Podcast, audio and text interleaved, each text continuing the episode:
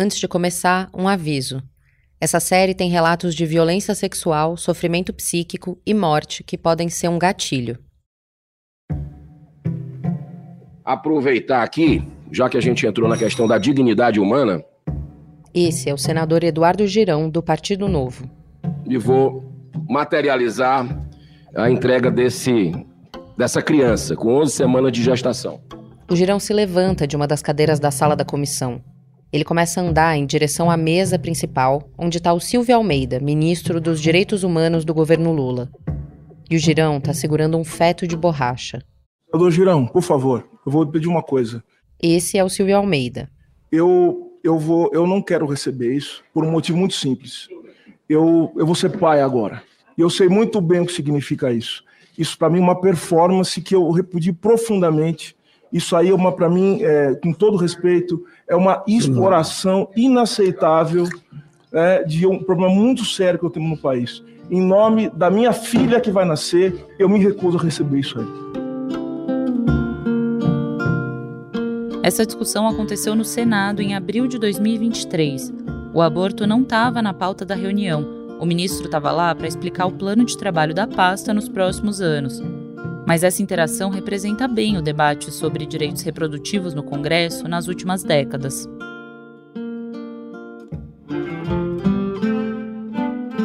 O senador Eduardo Girão é um dos principais representantes da bancada anti-aborto no Congresso.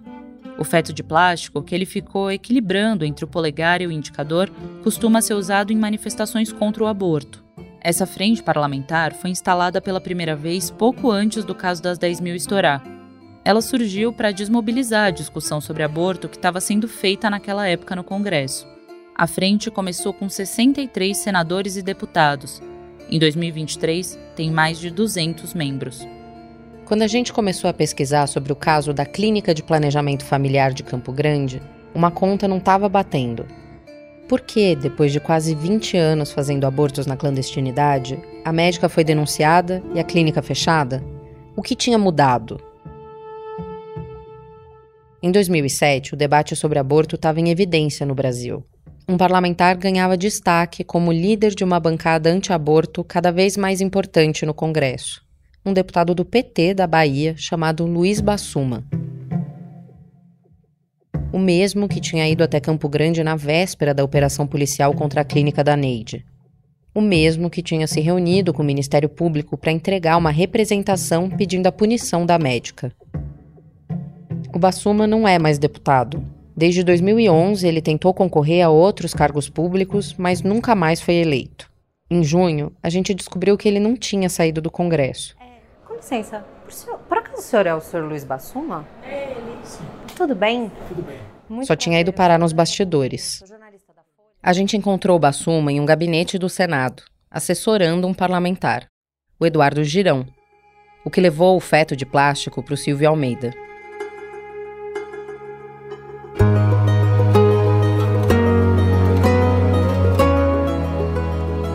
Eu sou Ângela Boldrini. Eu sou Carolina Moraes. E esse é o Caso das 10 Mil, podcast da Folha que conta a história de 10 mil mulheres, de um acordo velado entre uma médica e uma cidade e de como o aborto virou o centro de uma disputa política no Brasil que dura até hoje.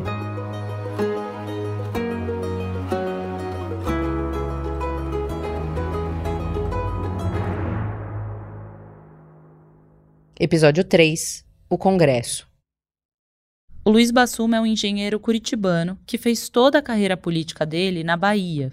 Antes de ser um dos principais nomes do movimento antiaborto no Brasil, o Bassuma foi presidente do Sindicato dos Petroleiros do Estado. Foi como sindicalista que ele se aproximou do PT e, em 1995, se filiou ao partido. No ano seguinte, ele disputou a primeira eleição e foi eleito como vereador. O PT era um partido em ascensão em 1996. Dois anos depois, o Bassuma decidiu alçar um voo maior. Ele foi para a Assembleia Legislativa. O aborto não estava na pauta dele em nenhum desses mandatos. O Bassuma já era espírita e tinha fundado em 1989 uma creche comunitária chamada Allan Kardec, nome do criador de uma das doutrinas espíritas mais conhecidas. Mas o trabalho dele como parlamentar ainda não tinha uma conotação religiosa forte. O Bassuma tinha sido presidente de um sindicato importante na Bahia e tinha criado uma base eleitoral sólida. E aí, em 2002, o PT decidiu lançar o nome dele para deputado federal. No meu caso, porque a minha eleição, é, todo mundo dizia na Bahia, mas não tem chance nenhuma de ser federal, zero, zero. Era uma eleição considerada impossível. É tipo um, um time de quarta divisão vai disputar com uma seleção e vai ganhar nunca, né? Só que ele diz que uma intuição fez ele arriscar uma vaga em Brasília. O Bassuma foi eleito deputado federal pela Bahia, com 75 mil votos. E essa vitória ele atribui a um trabalho divino. Eu fui eleito, é uma coisa surpreendente. E eu, na época, eu, nas minhas orações, eu, eu dizia: meu Deus, me dê a resposta. Para que, que eu fui eleito? Deve, deve ter alguma razão. Eu buscava essa explicação.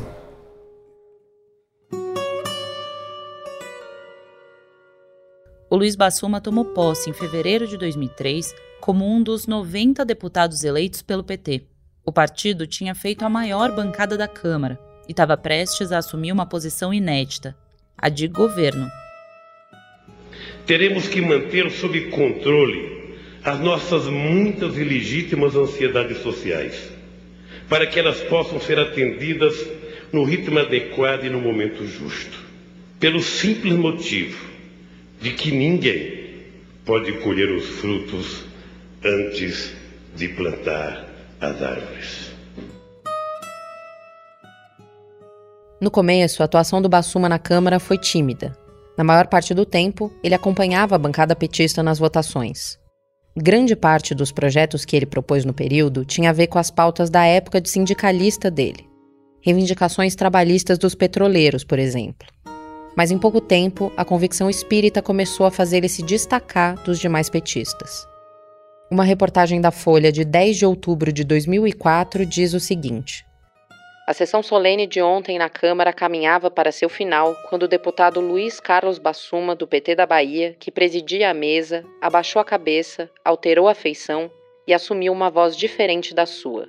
Pelos 3 minutos e 25 segundos seguintes, comandou uma prece inspirada por um espírito que acabara de manifestar-se, segundo o que disse mais tarde. Essa foi se tornando a tônica do mandato dele. E poucos meses depois, em 2005, a pauta do aborto virou determinante para a história do Bassuma e para a discussão sobre direitos reprodutivos das duas décadas seguintes. Aí foi em 2005. 2005 tinha um projeto que estava para legalizar o aborto já parado desde 91 na Câmara, todos assinados por muitos deputados do PT, claro. O projeto a que o Bassuma está se referindo é o PL 1135 de 1991. A ideia dessa proposta era descriminalizar o aborto até o terceiro mês de gestação. O texto estava parado no Congresso havia quase 15 anos e ia finalmente ser votado pela Comissão de Seguridade Social e Família. Esse foi o ponto de virada para o Bassuma.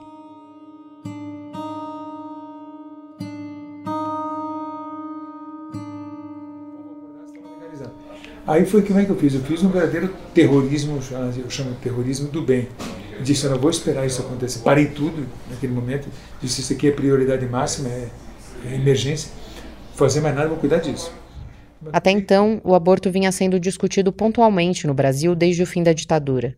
Mas o governo Lula começou a fazer mudanças nas políticas sobre o tema. O então ministro da Saúde, Humberto Costa, publicou uma portaria em 2005 que mudava a norma para abortamentos em casos de estupro. Ela dizia que as mulheres não eram obrigadas a apresentar boletim de ocorrência nesses casos. Naquele mesmo ano, o governo também deu um passo em relação aos abortos clandestinos. Naquele momento também, é, o Lula assinou no Plano Nacional de Políticas para Mulheres algo que previa revisar a legislação punitiva uh, do aborto. Essa é a Cláudia Colucci, repórter de saúde da Folha. Ela acompanhou de perto essa elaboração de uma lei que pretendia descriminalizar o aborto até a 12ª semana de gestação.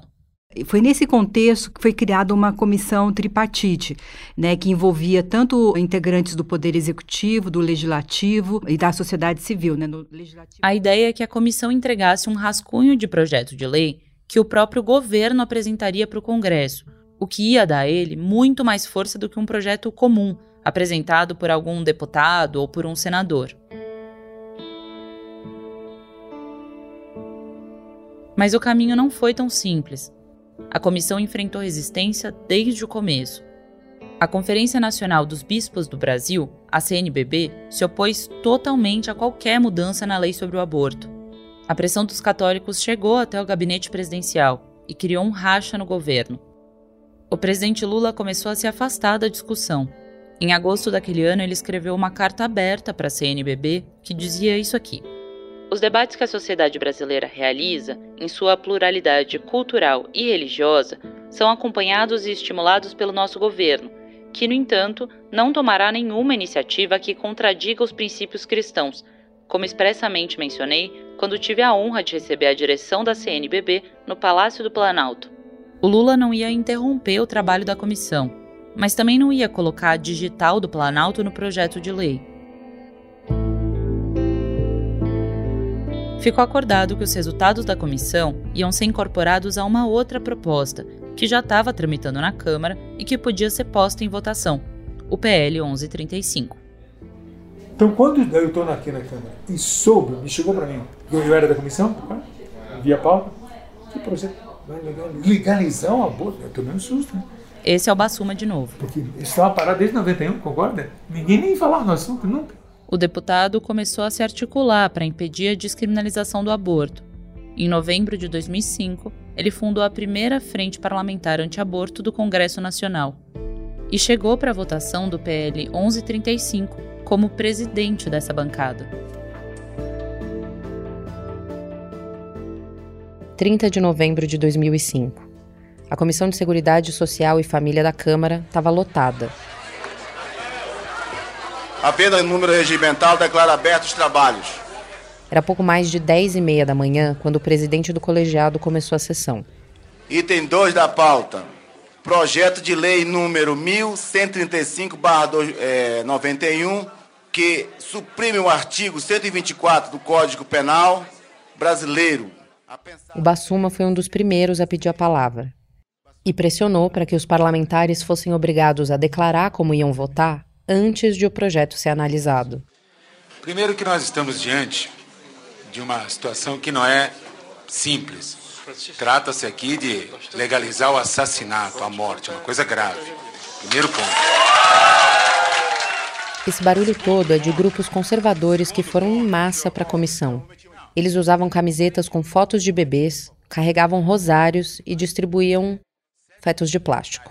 E há um clamor de toda a sociedade civil organizada desse país, senhor presidente, em conhecer como vota cada parlamentar desta Comissão de Seguridade Social e Família. Então nós apenas optamos, senhor presidente, pode considerar uma certa pressão, e o é, é do jogo democrático, em antecipar, por uma simples razão objetiva, senhor presidente, de que adiantaria nós conhecermos o voto a posteriori, depois que uma matéria grave como dessa é aprovada? Nós precisaríamos o Bassuma já estava numa articulação para descobrir o voto dos colegas. Ele me contou que, na época, dava entrevistas para rádios locais dizendo que o deputado Fulano ou o deputado Ciclano iam votar pela legalização do aborto. O objetivo era constranger esses parlamentares a mudar o voto ou a nem aparecer na sessão para votar. E ele conseguiu. A Cláudia Colucci, repórter de saúde da Folha, estava na comissão no dia que o projeto ia ser analisado. A reportagem que ela escreveu sobre aquela reunião diz o seguinte: Até anteontem à noite, havia a expectativa de que o projeto seria aprovado com margem estreita de votos. Mas ontem, duas horas após o início da sessão, a ala parlamentar contrária à descriminalização do aborto já afirmava ter a maioria dos votos dos parlamentares presentes. Hoje, a Cláudia acha que o governo subestimou a força dos deputados anti-aborto. Eu acho que não exigia esse clima todo que o governo é, colocava que tinha, é, porque era, lá era claramente assim um, um, clima de muita oposição ao projeto. Então, eu não sei se houve um cálculo ruim da parte do governo, mas nunca teve, nunca foi confortável é, essa votação a ponto de passar. A votação do projeto que descriminalizava o aborto no Brasil foi adiada. Correndo o risco de sofrer uma derrota, os parlamentares governistas retiraram o projeto da pauta, sem prazo para voltar. Mas eu acho também que se houve um momento que a gente esteve muito próximo de avançar, foi aquele. Depois disso, eu não, não consigo enxergar mais um ambiente tão propício como foi aquele. Esse foi o momento em que o país esteve mais próximo de ampliar os casos em que o aborto é legal. Esses ventos estavam virando, e isso ia ter repercussões no país todo, inclusive no destino de uma médica de Campo Grande que realizava abortos clandestinos havia duas décadas.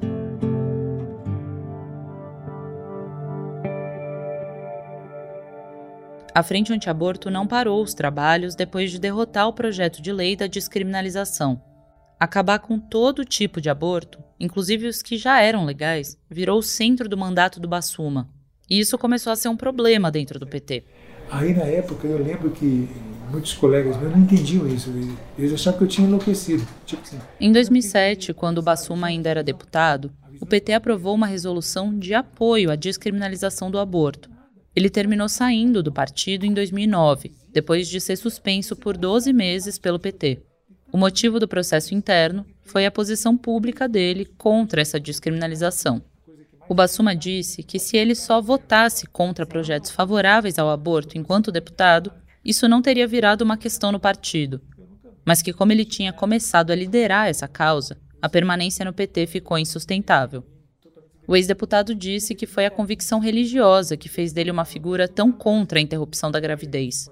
Ele é espírita, como a gente já falou aqui, e contou que comanda cerimônias com pessoas que dizem se comunicar com espíritos. Então, nessa mediúnica, eu já tinha tido várias vezes comunicação de espíritos de abortados, que a gente trata. O espírito, como é que ele vem se comunicar? Não, revoltadíssimo, porque ele sofre ele quer se revoltar e se vingar que é da mãe. A primeira vítima sempre, geralmente, é a mãe. Mas nem sempre. Às vezes é o pai, às vezes é o médico, a enfermeira quem fez. Mas a mãe quase sempre é a mais invocada.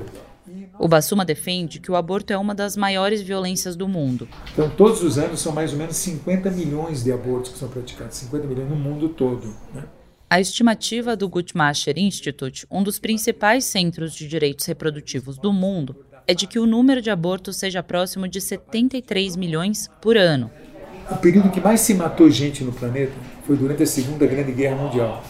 Entre 1939 e 1944, cinco anos, morreram, em estatísticas oficiais, mais ou menos 45 milhões de pessoas assassinadas na guerra. De acordo com a Enciclopédia Britânica, as estimativas totais de morte na Segunda Guerra ficam entre 35 e 70 milhões de pessoas. Mas dá para a gente entender aonde o Bassuma está querendo chegar. Então, o aborto realiza todos os anos o equivalente a uma Segunda Grande Guerra Mundial. Só que do ponto de vista energético. Para o Bassuma, os milhões de espíritos revoltados influenciam os ânimos violentos do mundo. É equivalente de um adulto sendo assassinado, porque é um espírito, é do ponto de vista da energia, do ódio, da vingança e da, e da, e da violência, é a mesma de um adulto ser assassinado, entendeu?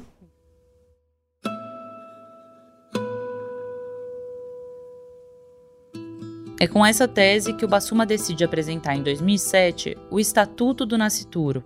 O projeto pretende colocar na legislação os direitos do feto desde a concepção e proibir totalmente o aborto.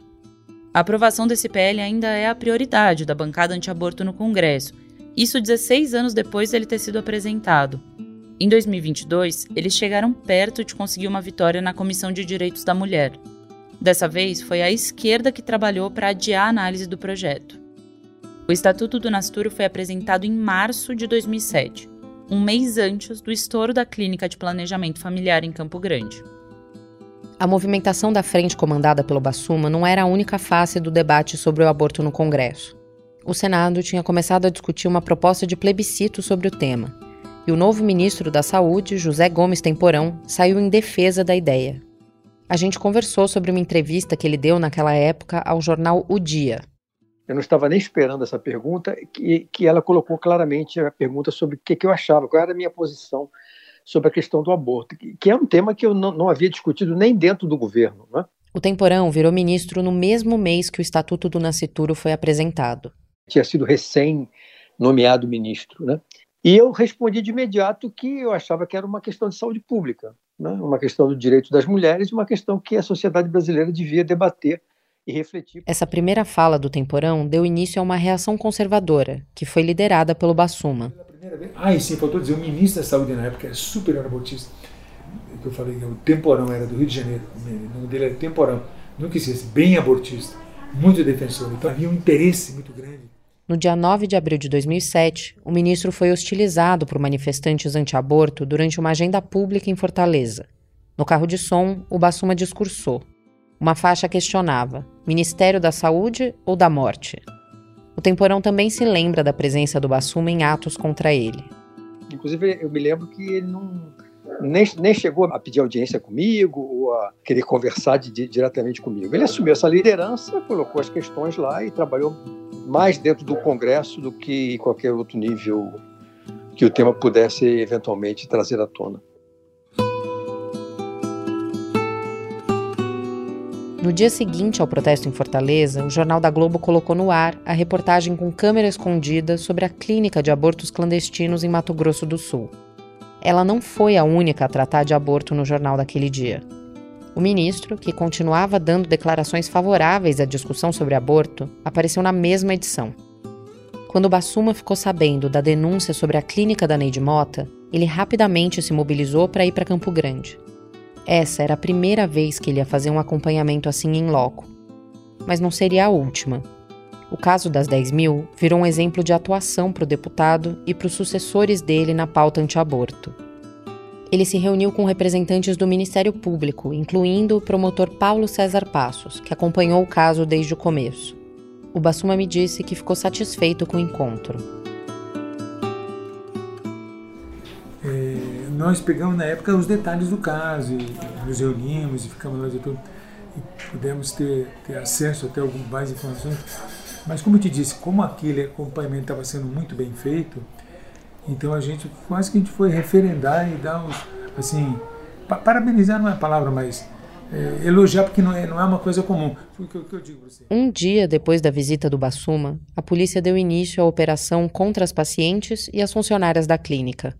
A repercussão nacional do caso fez começar uma peregrinação de políticos e entidades para Campo Grande que durou meses. Bom, a verdade é que isso gerou um grande drama, uma grande repercussão. E foram ver ali, tinha nome de toda a, a comunidade do Mato Grosso, de, de Campo Grande especialmente. Esse é o deputado Pompeu de Matos, do PDT.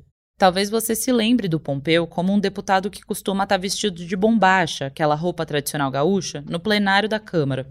Gente pobre, gente rica, classe média, classe alta, gente importante da, da sociedade, gente mais humilde, esposa de autoridades. Então deu uma grande repercussão. Eu achei que aquilo merecia uma intervenção da Comissão de Direitos Humanos, porque estava, na minha concepção, agredindo, digamos assim, os seres humanos nos seus direitos elementares, né? Ele era presidente da Comissão de Direitos Humanos da Câmara na época do caso das 10 mil. O Pompeu decidiu ir para Campo Grande em maio de 2008, pouco mais de um ano depois do estouro da clínica e em meio ao processo judicial. Naquele momento, os processos principais eram os das pacientes. A médica Neide Mota Machado e as funcionárias da clínica ainda não tinham sido mandadas para o júri. O Pompeu de Matos se encontrou com o juiz, a delegada, o promotor e também o então presidente da OAB de Mato Grosso do Sul, o Fábio Trade. O principal ponto de preocupação do deputado era aquela determinação de colocar as mulheres para trabalhar em creches como parte das condições para a suspensão do processo e de que daí a mulher teria que prestar serviço à comunidade numa creche. Ou seja, para ela sentir-se a dor do convívio e do remorso do convívio com a criança. Ou seja, uma coisa, uma coisa muito, olha, muito desumana, muito dramático. Entendeu? Eu achei aquilo assim muito injusto. Daí a minha intervenção. A condição determinada pelo juiz Aloísio para as primeiras mulheres processadas, como a gente contou no episódio passado, foi abandonada logo, o Pompeu atribui parte disso à pressão da Comissão de Direitos Humanos da Câmara. A humilhação não pode jamais ser pena. E neste caso que estava acontecendo lá, a pena era, era humilhação. Nesse momento, o debate sobre aborto tinha se transformado no legislativo. Dois anos depois de ter sido criada, a Frente Parlamentar em Defesa da Vida e contra o Aborto já tinha quase 200 integrantes e uma CPI sobre abortos clandestinos tinha sido protocolada. Foi nesse contexto que o Pompeu decidiu organizar uma audiência pública sobre o caso das 10 mil em Brasília. Essa reunião aconteceu em junho de 2008. A gente vai resumir aqui cinco horas de áudio da sessão, que começou com uma reclamação do Bassuma. O deputado Pompeu de Matos chamou o juiz e um promotor para falar sobre o caso. Também estavam lá a Nilceia Freire, ministra da pasta das mulheres, a advogada Carmen Campos e profissionais da área da saúde. Para o Bassuma, as presenças do juiz e do promotor estavam justificadas. Mas dos outros. Os demais quatro convidados, senhor presidente, são notoriamente, publicamente, defensores de apenas um ângulo da questão, que é o defensor de uma, de uma visão. E falta nessa comissão, já que a Comissão de Direitos Humanos de Minorias, senhor presidente, eu apelo nesse sentido, a representação da minoria das minorias, que é dos abortados, das crianças assassinadas. Não tem nenhuma representação aqui. O tom das horas seguintes estava definido. O caso de Campo Grande virou o ponto de partida para debater de novo o aborto no Brasil.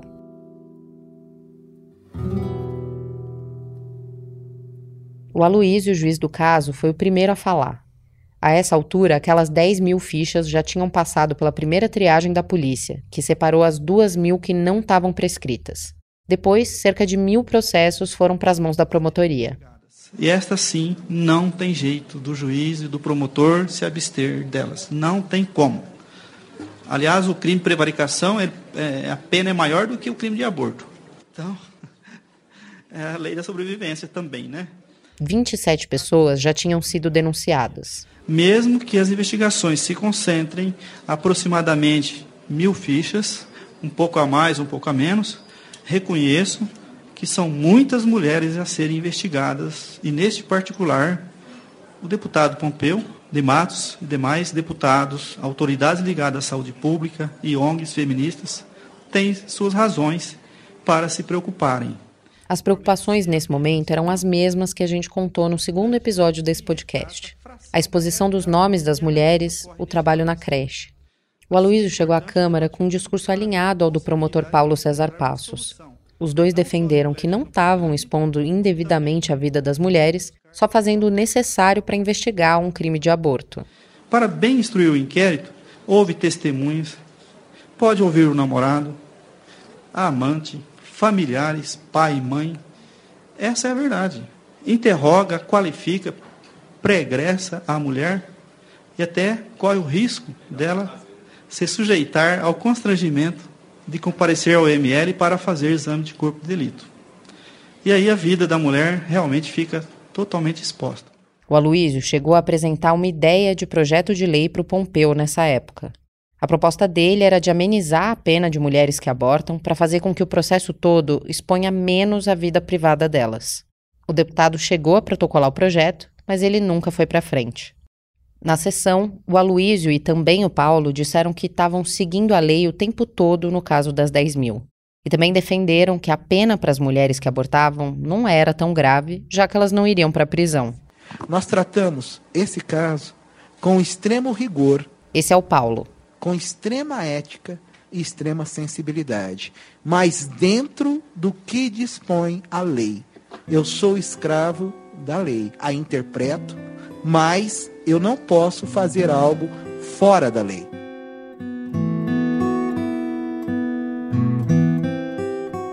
Os discursos foram contestados, principalmente pela advogada Carmen Campos, uma das feministas que foi a Campo Grande e elaborou um relatório sobre o que estava acontecendo lá. Ela disse nessa sessão que houve sim vazamento de dados das mulheres, que o trabalho em creches era equivalente à tortura e que a promotoria podia se concentrar em cumprir a legislação para garantir um serviço de aborto legal no Estado. A Carmen também contrapôs essa ideia de que eles estavam só seguindo a lei. O jurista ou aplicador da lei não é mais alguém que simplesmente deduz do texto da lei a solução para problemas, para problemas concretos, mas aquele que deve procurar encontrar a solução mais justa para cada problema. Portanto, um problema penal não pode ser exclusivamente resolvido pela simples aplicação da lei.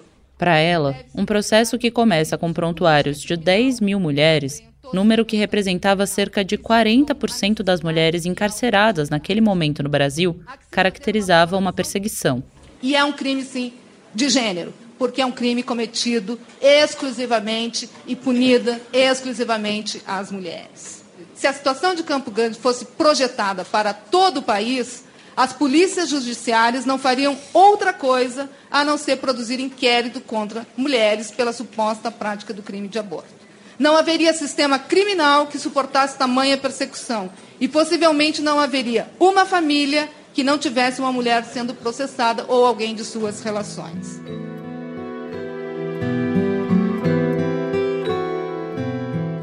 A grande presença da sessão era da ministra das Mulheres, a Nilcea Freire. A gente gostaria de ter falado com a Nilcea sobre a atuação dela no caso, mas ela morreu em 2019. Dois meses antes dessa sessão, a Nilcea tinha publicado no jornal O Globo um artigo criticando o processo contra a clínica e as mulheres. Ela descreveu o caso como assustador e de imensa fúria persecutória contra os direitos sexuais e reprodutivos. Segundo a ministra, a decisão era tão injusta quanto estarrecedora, apesar de encontrar amparo na legislação brasileira. Qual é a real motivação de tamanha truculência? Será que realmente é o caso de se instituir uma força-tarefa, como se estivéssemos tratando de uma horda de delinquentes de elevada periculosidade para a vida em sociedade? Está sendo justa a justiça? Na audiência no Congresso, a ministra falou que estava aliviada com o discurso do juiz e do promotor, Disse ter visto no discurso deles uma intenção de lidar corretamente com o processo, sem expor tanto a vida privada das mulheres. Portanto, eu quero enfatizar aqui né, que esse caso de Mato Grosso do Sul me, me alegro né, que a cada rodada de discussão e a gente esteja recebendo informações que o contingente de mulheres é, vai diminuindo. Mas mesmo com os números diminuindo e o caso afunilando, ele podia ter começado de outra forma, de acordo com ela. É, poderíamos ter operadores do direito com outra visão e com outra interpretação. Poderia ser a irmã, a mãe, a namorada, ex-namorada, amiga, vizinha de qualquer um dos senhores que está aqui presente. Eu gostaria de saber como é que cada um e cada uma agiria nessas circunstâncias. E é esta pergunta que eu quero remeter a sociedade brasileira.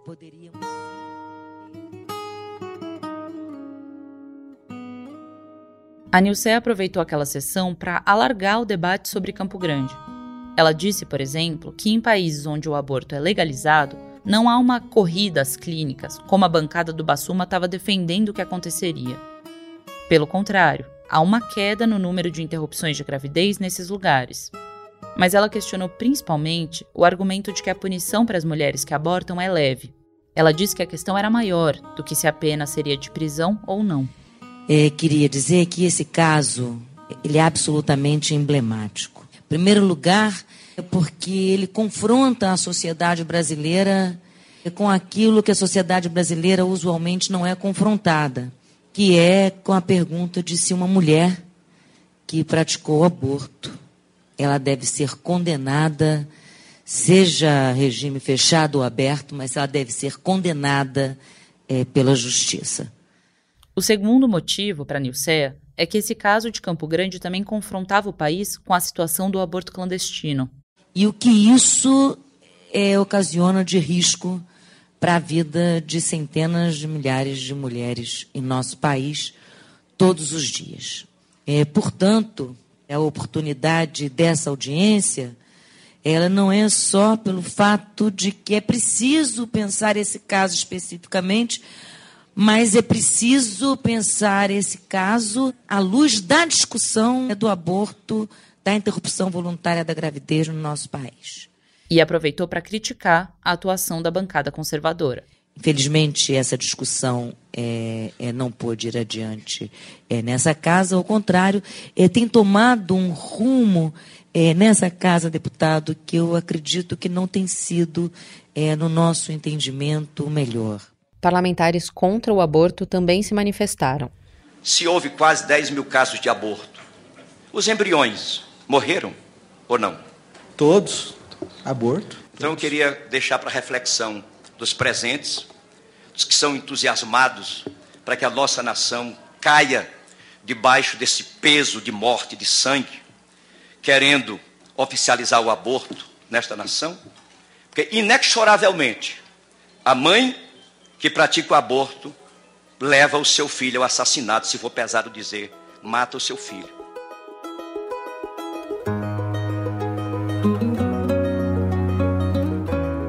Ao longo da sessão, os parlamentares pressionaram por punição no caso de Campo Grande.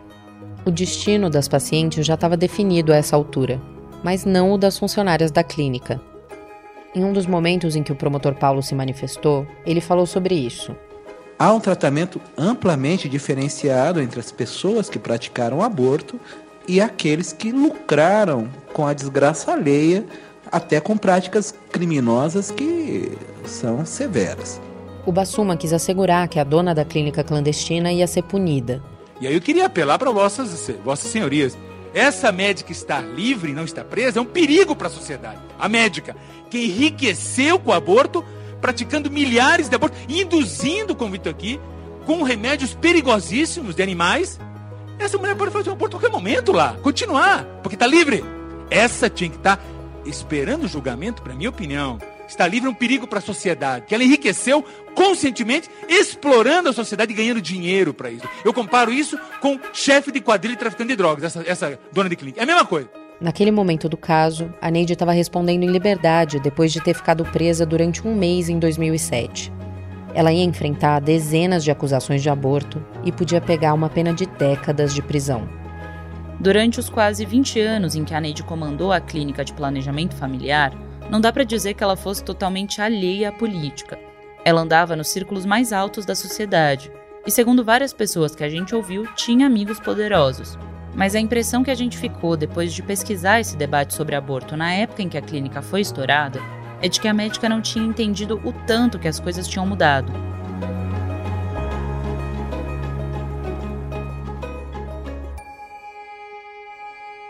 No próximo episódio, a gente vai contar a história da Neide Mota e de como ela se tornou o rosto do caso das 10 mil.